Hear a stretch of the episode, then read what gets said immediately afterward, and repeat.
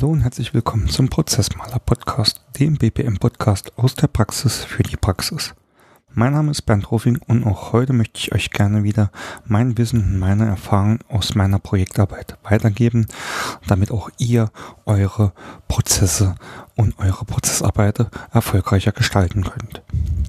In der heutigen Folge geht es um ein sehr spannendes Thema, nämlich ist- oder Soll-Prozesse, wo sollte man denn bei der Prozessoptimierung starten? Das ist ein Thema, das mir immer und immer wieder begegnet, ähm, das auch immer und immer wieder zu teilweise hitzigen Diskussionen führt. Und deswegen möchte ich euch in dieser Folge mal meine Sichtweise der Dinge erläutern. Das Ganze habe ich in vier Kapitel unterteilt.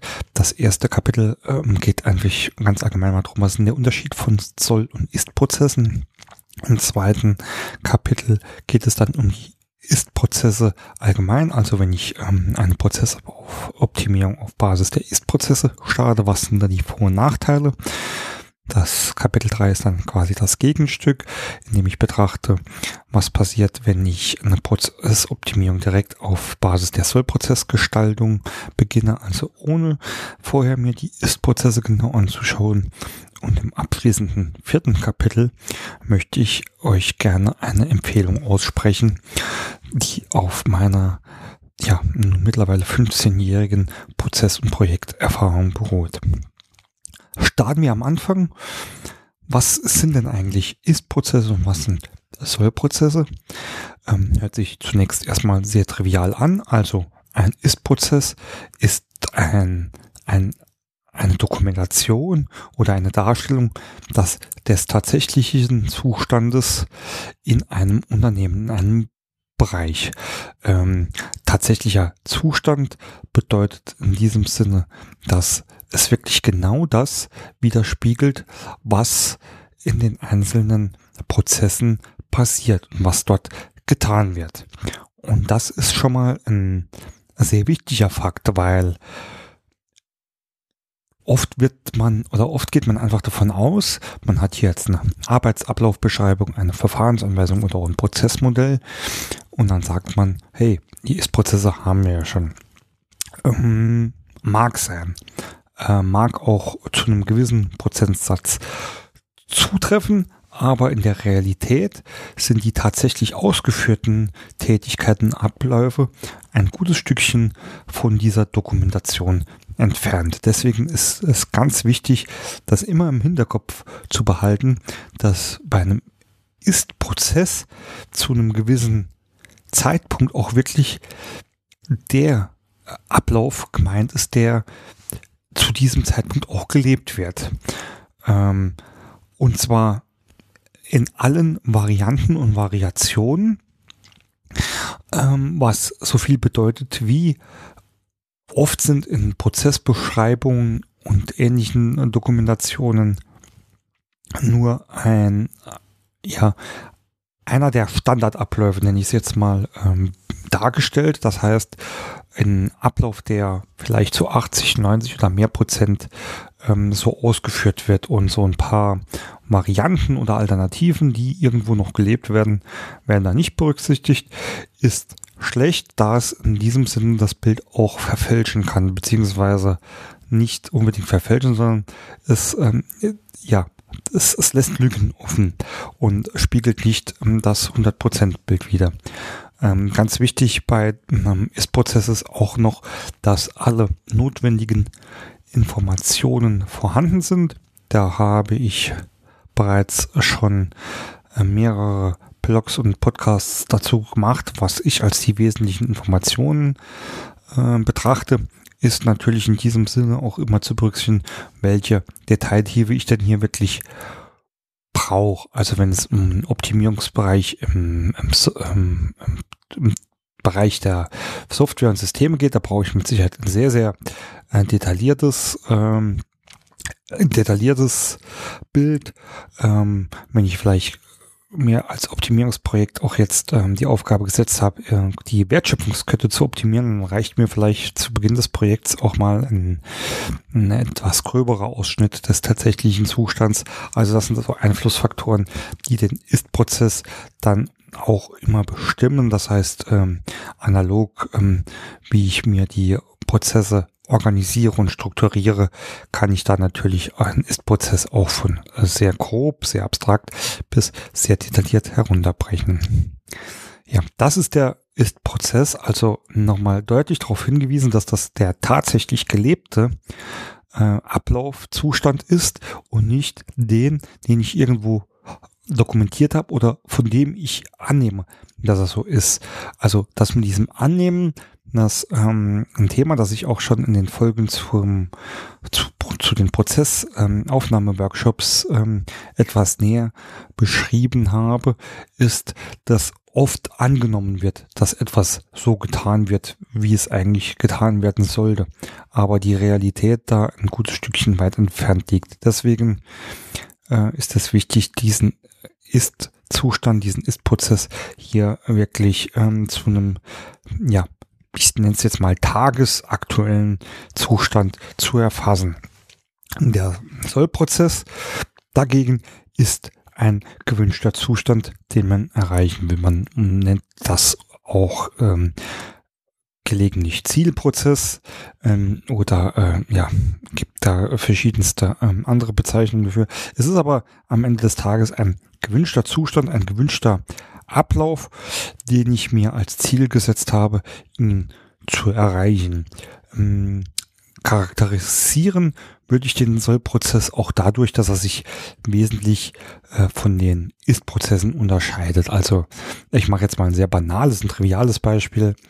Wenn ich jetzt einen Ist-Prozess habe, äh, in dem ich in einem System mit einer Maske mit verschiedenen Eingabefeldern arbeite und mein gewünschter Prozess ist nur, dass eine dieser Eingabefelder nicht mehr auf der linken, sondern auf der rechten Seite steht, dann würde ich in diesem Sinne nicht gleich von einem Soll-Prozess sprechen, auch wenn der, ähm, wenn die Prozesse sich minimal unterscheiden äh, in ihrem Zustand.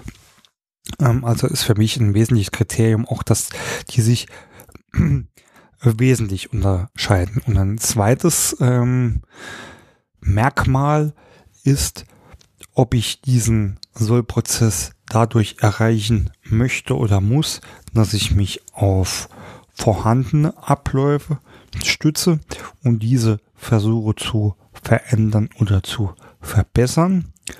Oder ob ich etwas gestalte, das so, ich nehme bewusst das Wort relativ in den Mund, so relativ neu ist in dem Unternehmen und noch nicht existiert.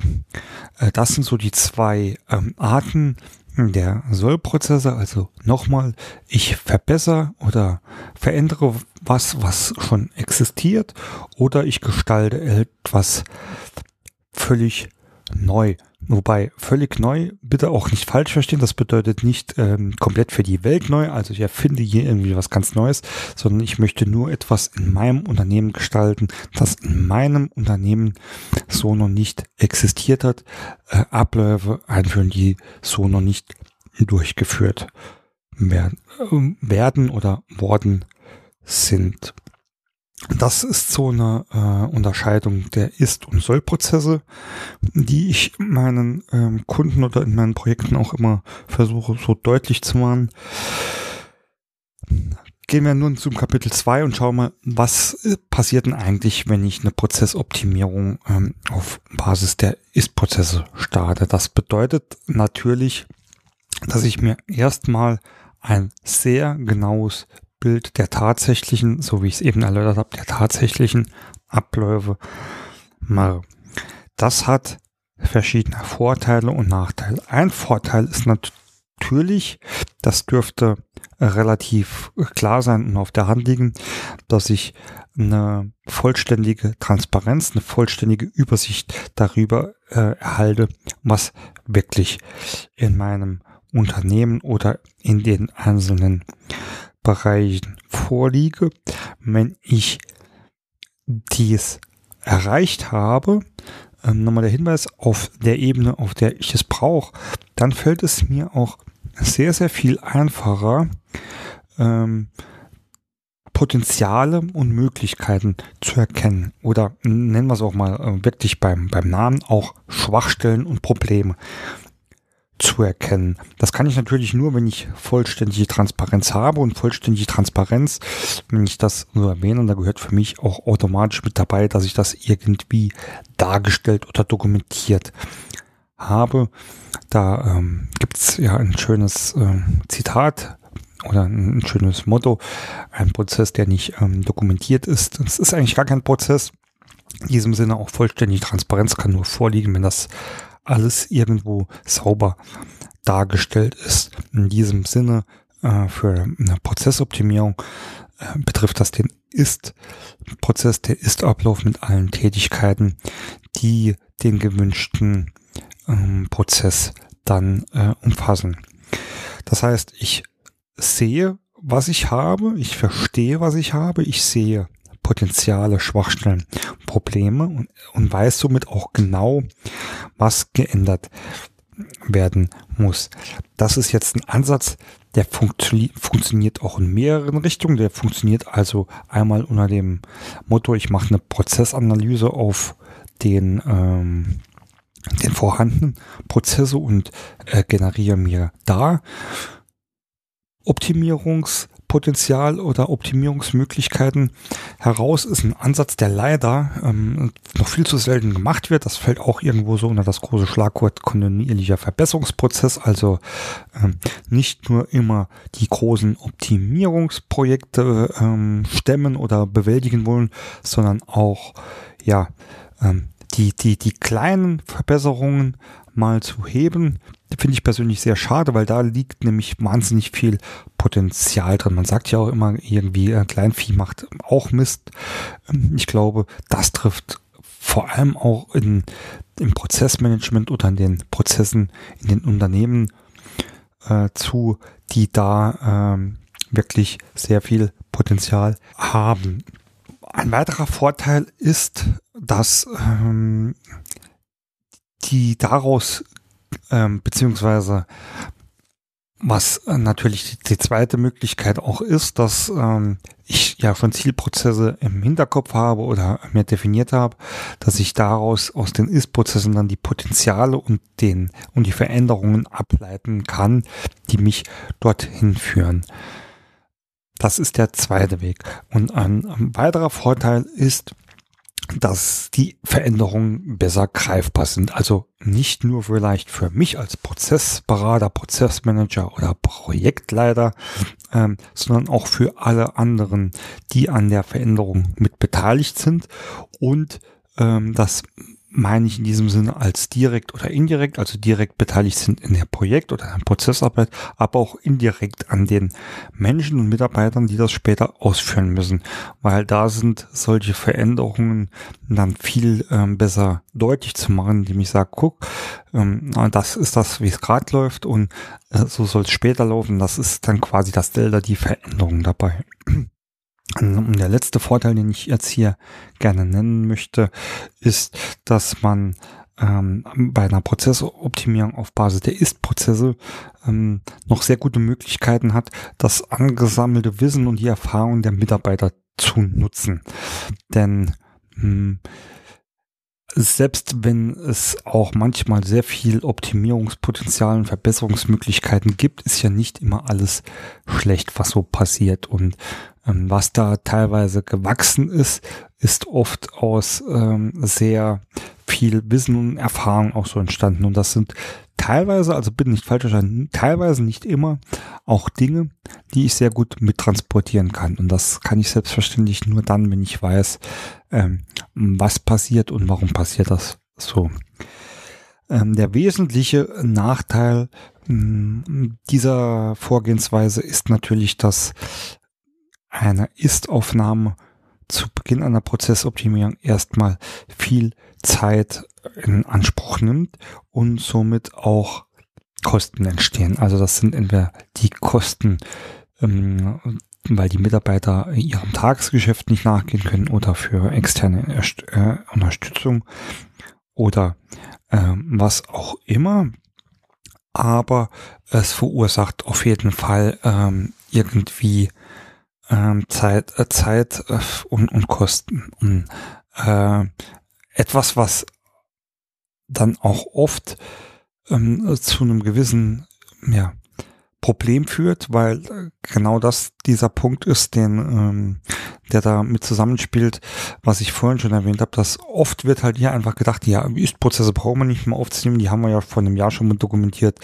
Ähm, starten wir einfach mal dort, wird schon passen, ja, äh, leicht gesagt, kann passen, muss aber auch nicht passen. Und ehrlich gesagt ist meine ähm, Erfahrung da eher, dass es sehr viel öfters nicht passt, als dass es passt, äh, weil man ein, einfach dann von Ist-Prozessen ausgeht, die ähm, vielleicht schon komplett veraltet sind, vielleicht auch so schon gar nicht mehr existieren oder zumindest nicht so ähm, existieren, wie man das vermutet. Ja, das ein, ein kurzer, ähm, mal kurz, wie so eine Prozessoptimierung auf Basis von Ist-Prozessen funktionieren kann. Das Ganze jetzt im dritten Kapitel auf Basis der Soll-Prozesse. Also, ähm, wie ich schon erwähnt habe, ähm, bedeutet das für mich jetzt hier erstmal, dass ich anfange, Prozesse zu gestalten, ohne erstmal viel äh, viel Energie in eine Ist-Betrachtung zu stecken. Das hat natürlich den ähm, Vorteil, dass es schneller geht. Äh, schneller geht und auf den ersten Blick auch äh, billiger oder günstiger geht, weil man das ähm, Geld oder die Kosten für die Prozessaufnahme und ähm, Dokumentation nicht mehr investieren muss.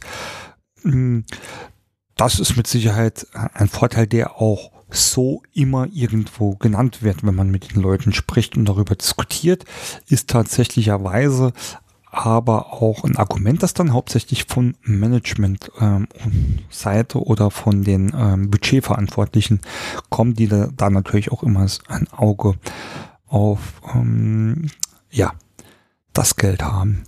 Ein weiterer Vorteil ist, ähm, im kreativen Umfeld zu suchen. Das heißt, wenn ich jetzt Prozess quasi von der grünen Wiese gestalte, dann werde ich nicht mehr äh, zu stark von den Ist-Prozessen beeinflusst und kann mich da gedanklich und kreativ viel freier bewegen. Funktioniert nicht immer so, ist tatsächlicherweise auch ähm, schwer, die Leute dazu zu bringen, sich da von allem Vorhandenen zu lösen ähm, aber auch irgendwo verständlich, weil wenn man was schon ähm, oder jeden Tag und das vielleicht unter Umständen für Jahre ausübt, ähm, wenn dann jemand kommt und sagt, hey, ähm, jetzt überleg da mal, wenn es keine äh, Restriktionen gäbe, wie würden der äh, perfekte Prozess für dich aussehen, ist das nicht so einfach. Ähm, dann muss man ähm, ja, gibt's ja auch genug Kreativitätsmethoden etc., wo man die Leute äh, ja dazu befähigen kann, sich ein bisschen äh, freier da in den Gedanken zu bewegen. Aber es ist natürlich eine, eine, ein klarer Vorteil der Sollprozessgestaltung, wenn ich mir nicht die ähm, Ist-Bilder vor Augen führe, beziehungsweise die immer irgendwie auch vor Augen habe. Und ähm, das Ganze ähm, spielt dann nahtlos auch mit dem dritten ähm, großen Vorteil überein, dass es dadurch dann einfacher wird, auch ähm, festgewachsene ähm, Prozesse aufzuweichen oder die auch zu eliminieren. Also es ist einfacher in einer Sollprozessgestaltung auf der grünen Wiese zum Beispiel etwas nicht darzustellen, als etwas, das ich in einem Ist-Prozess habe, wegzustreichen. Das äh, ist einfach so, das ist ähm, ja auch irgendwo psychologischer Natur, ähm, ist aber hier ähm, auf dieser, äh, dieser grünen Wiese Methodik ähm, auch ja irgendwo verständlich. ähm, kommen wir jetzt zu ein, ein paar Nachteilen, die eine solche Vorgehensweise aus meiner Sicht hat. Und zwar ist das erste, dass wenn man sich komplett auf einer grünen Wiese bewegt, ähm, hat das natürlich, wie ich schon erwähnt habe, den Vorteil, dass man so ein bisschen ähm, missionär sein kann, äh, seiner Kreativität freien Lauf lässt. Ähm, das Gegenstück dazu ist natürlich, dass man irgendwelche, ja, Einschränkungen und Voraussetzungen kom komplett ignoriert, äh, die einfach da sind und die man nicht umschiffen kann. Und ähm, das ist natürlich eine Gefahr, die ich hier immer habe, wenn ich versuche, irgendwie was zu gestalten äh, und da auf gar nichts Rücksicht nehme.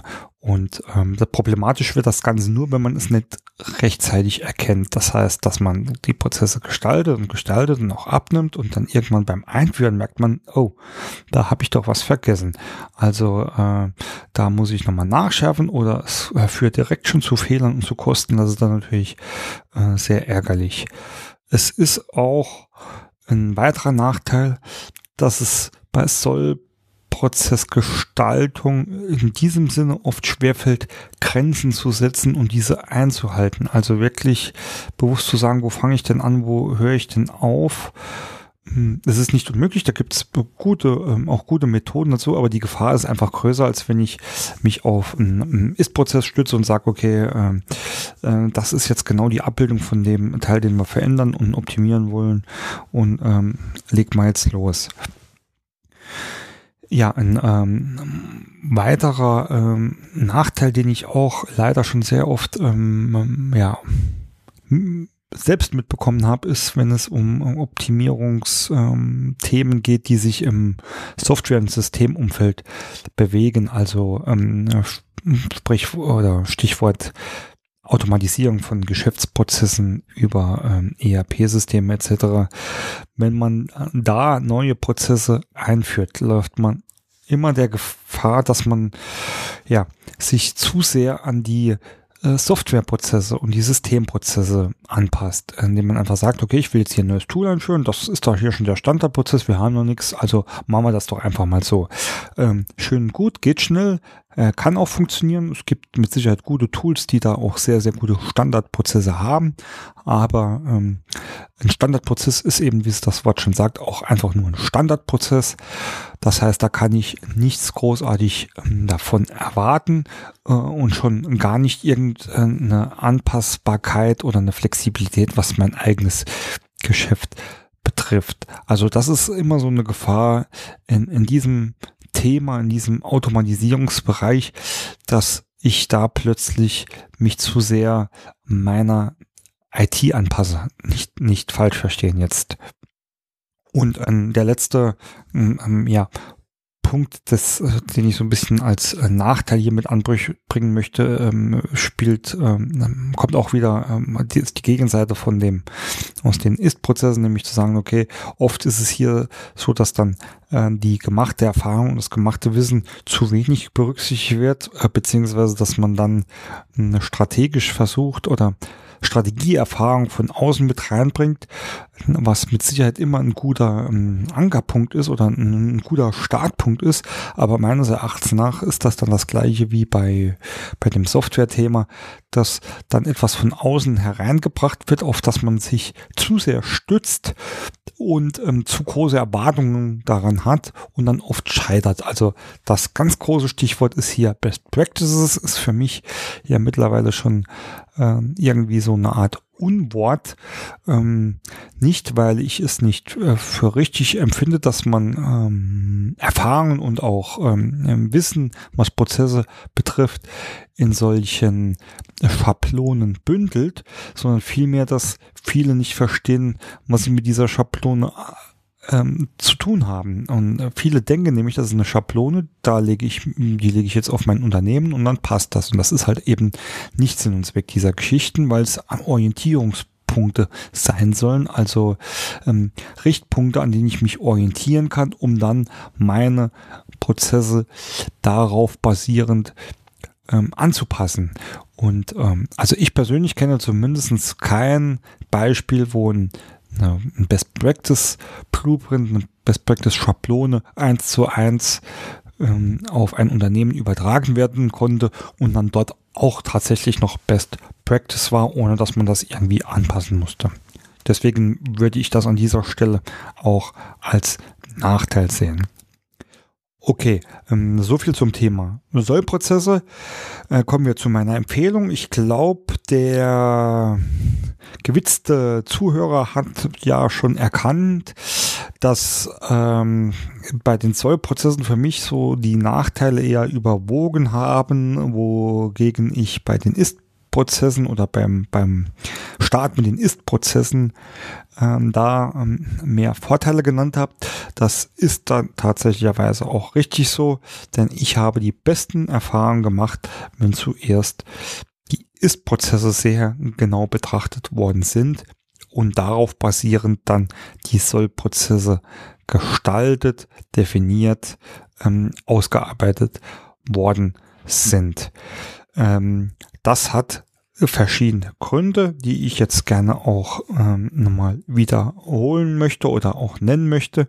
Und das ist an allererster Stelle, dass für mich ähm, Transparenz immer ganz oben ähm, steht, an, an ganz oben auf der Liste der wichtigsten Themen steht, denn über etwas Klarheit zu haben, über etwa, etwas zu sehen und etwas zu verstehen, ist immer besser, als irgendwie im Trüben zu fischen und äh, Sollprozesse ohne irgendwelche Vorlagen oder Startpunkte zu generieren, ist äh, für mich oft nichts anderes als im Trüben zu fischen und zu hoffen, dass ich da irgendwo äh, mir etwas an Land ziehe. Dann ist der zweite Punkt, das ist ja die oft zitiert und ich zitiere das oder benutze ja die Begrifflichkeit auch gern, die ähm, diese grüne Wiese, die gibt es ja eigentlich in diesem Sinne nicht oder die wird ähm, dann oft auch etwas zu ja zu hart ausgelegt, denn ähm, eine grüne Wiese hätte ich ja tatsächlich nur, wenn ich irgendetwas komplett vollständig neu äh, beschreibe oder aufbaue. Und das ist ja in den Unternehmen nicht so. Also grüne Wiese, grüne Wiese im Prozessoptimierungssinn und am Prozessumfeld würde immer bedeuten, ich definiere ein komplettes Unternehmen mit all seinen Prozessen neu. Deswegen ist das ja auch so ein bisschen tricky mit dieser Begrifflichkeit, denn selbst wenn ich einen Ausschnitt eines Prozesses auf der grünen Wiese neu gestalte oder neue Prozesse komplett erfinde oder hinzufüge in mein Unternehmen, habe ich mindestens immer Schnittstellen und Anknüpfpunkte zu den vorhandenen Prozessen. Und mindestens das ist das, was ich auch dringend, dringend berücksichtigen muss, wenn ich meine Sollprozesse betrachte, ohne vorher eine komplette Ist-Aufnahme gemacht zu haben.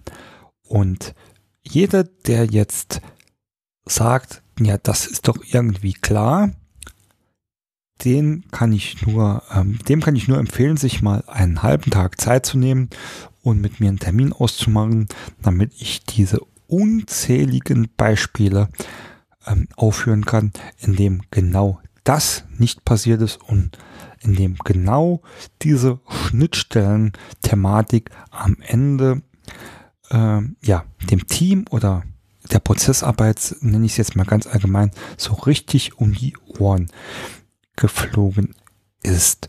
Denn oft fällt dann hier erst auf, dass irgendjemand irgendwo oder irgendetwas irgendwo oder irgendwann vergessen worden ist und man äh, hier richtig Probleme kriegt. Und das lässt sich meines Erachtens nach nur, ähm, nur eliminieren, wenn ich genau weiß, wo sind denn die Grenzen, wo will ich denn meinen Zollprozess, auch wenn er jetzt von dieser grünen Wiese kommt, wo will ich denn den eingliedern? So, ein, ein triviales Beispiel ist vielleicht, ich will in meinem Garten einen, einen neuen Baum pflanzen.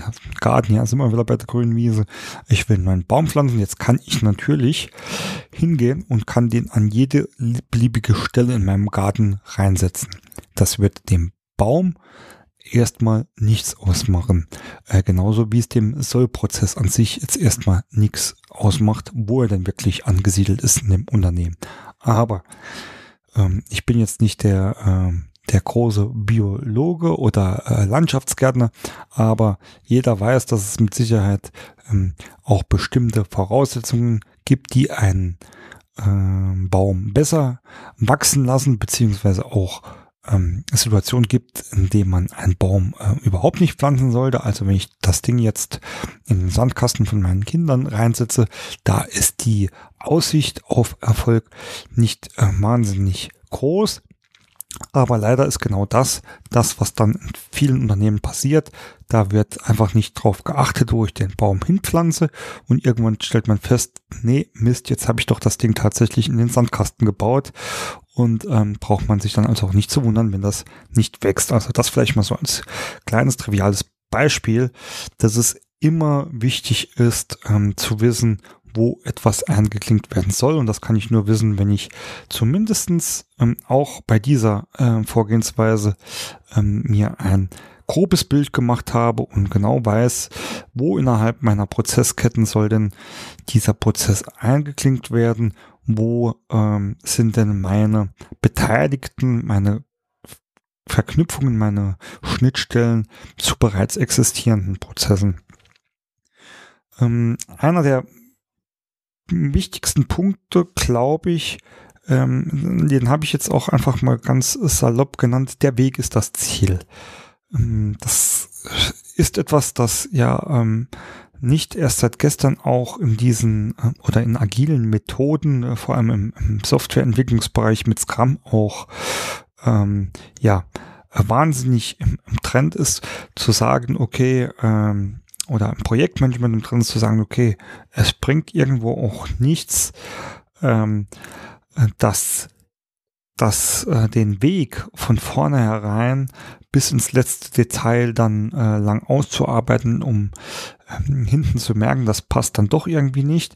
Das heißt, das Ziel sollte natürlich klar sein, aber vieles der Umsetzungsmaßnahmen oder viele der Optimierungsmaßnahmen kommen erst im Verlauf dieser Arbeiten. Und in diesem Sinne sage ich, ein wahnsinnig großer Vorteil sehe ich jetzt hier wirklich darin zu sagen, der Weg ist das Ziel und man sollte auch bei der Prozessoptimierung zwar ein hohes Ziel anstreben, aber sich diesem Ziel Schritt für Schritt nähern, um da an den jeweiligen Stellen ähm, direkt schon in der Lage sein, ähm, ein, ein, Feedback oder eine Bewertung oder eine Machbarkeit ähm, sicherzustellen und zu wissen, dass man da wirklich auch ähm, optimal unterwegs ist.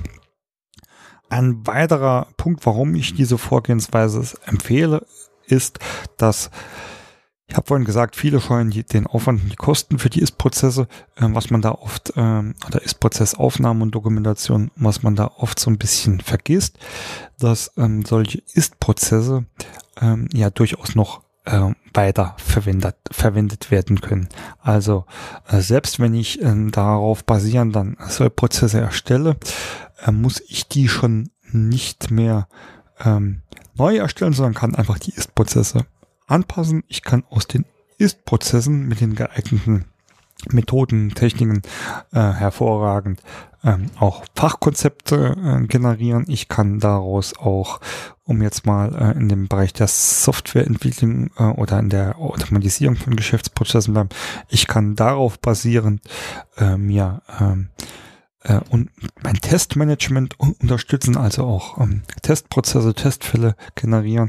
Das Ganze geht so weit, bis, dass ich darauf basierend Ablaufbeschreibungen und Arbeitsanweisungen generieren kann. Das heißt, ähm, alles das, was ich äh, für ein vernünftiges Prozessmanagement äh, irgendwie sowieso haben sollte, äh, basiert dann auf diesen Ist-Prozessen. In diesem Sinne ähm, ist die, die Sichtweise hier einmal Ist-Prozesse aufnimmt, verursacht einen Haufen Kosten, ähm, oft mit einem sehr, sehr viel größeren Nutzen ähm, zu vergleichen. Und dieser Nutzen wird oft eben nicht mit in diese Kalkulation äh, einbezogen. Und zu allerletzt, und das, ähm, da komme ich nochmal gerne auf das Beispiel, wer äh, auch länger als vier Stunden Zeit hat, ähm, vielleicht acht Stunden, äh, dem kann ich dann noch folgendes Thema ähm, näher bringen oder mit meinen ähm, Erfahrungen untermauern, ist, dass meine Erfahrung ist, dass die Kosten, die für eine Ist-Aufnahme gespart werden, doppelt, dreifach oder zehnfach wieder zurückkommen, da sich dadurch Projekte verlängern. da sich da, dass, da sich dadurch Nacharbeit oder Überarbeitung betrifft, die die Kosten so enorm in die Höhe treiben, dass es ja teilweise sogar dazu kommt, dass Projekte äh, komplett ähm, eingestellt werden aus Budgetgründen ähm, und so weiter und so fort. Also wie gesagt, das jetzt hier irgendwie ähm, zu genau zu äh, beschreiben, das würde jetzt äh, den Rahmen hier sprengen. Aber meine Erfahrung ist, ähm, keine Ist-Prozesse kostet irgend, an irgendeinen anderen Stellen wieder richtig Geld. Und deswegen ist meine Empfehlung ganz einfach investieren, vor allem in Projekten, vor allem in großen Projekten. Noch besser ist es natürlich, und das ist natürlich ähm, so das, das Königsziel des Prozessmanagements oder das, ähm, das, das erstrebenswerteste Ziel, das ich immer und immer wieder nur empfehlen kann, äh, nicht nur für Transparenz zu sorgen, wenn es um solche Optimierungsthemen geht, sondern eine äh, Transparenz jederzeit sicherzustellen, indem man einfach die entsprechenden Prozesse äh, im Unternehmen allgemein dokumentiert, allgemein irgendwo abbildet, regelmäßig auch ähm, updatet und pflegt, so dass man an genau diesen Stellen einfach nicht mehr sagen muss, ich muss jetzt von Null starten, sondern ich sagen kann hier, das gibt's. Ähm, und das haben wir erst vor zwei Monaten reviewed, äh, macht nochmal einen Workshop äh, von vier Stunden und prüfen mit allen Beteiligten, dass wir da wirklich nichts vergessen haben. Und da bin ich immer perfekt gerüstet. Deswegen kann als abschließende Empfehlung nur sein, oder zweierlei, bei Veränderungsprojekten, bei Prozessoptimierung würde ich jederzeit mit einem mit einer Ist-Aufnahme starten und noch besser ist, wenn man schon eine super Basis für diese Ist-Aufnahme hat, weil man das in seinem Tagesgeschäft oder in seinem Prozessmanagement-System oder Unternehmen sowieso integriert hat. Ja, äh, das war's ähm, in der heutigen Folge. Äh, wie immer zum Schluss ähm, ein kleiner Orga-Block.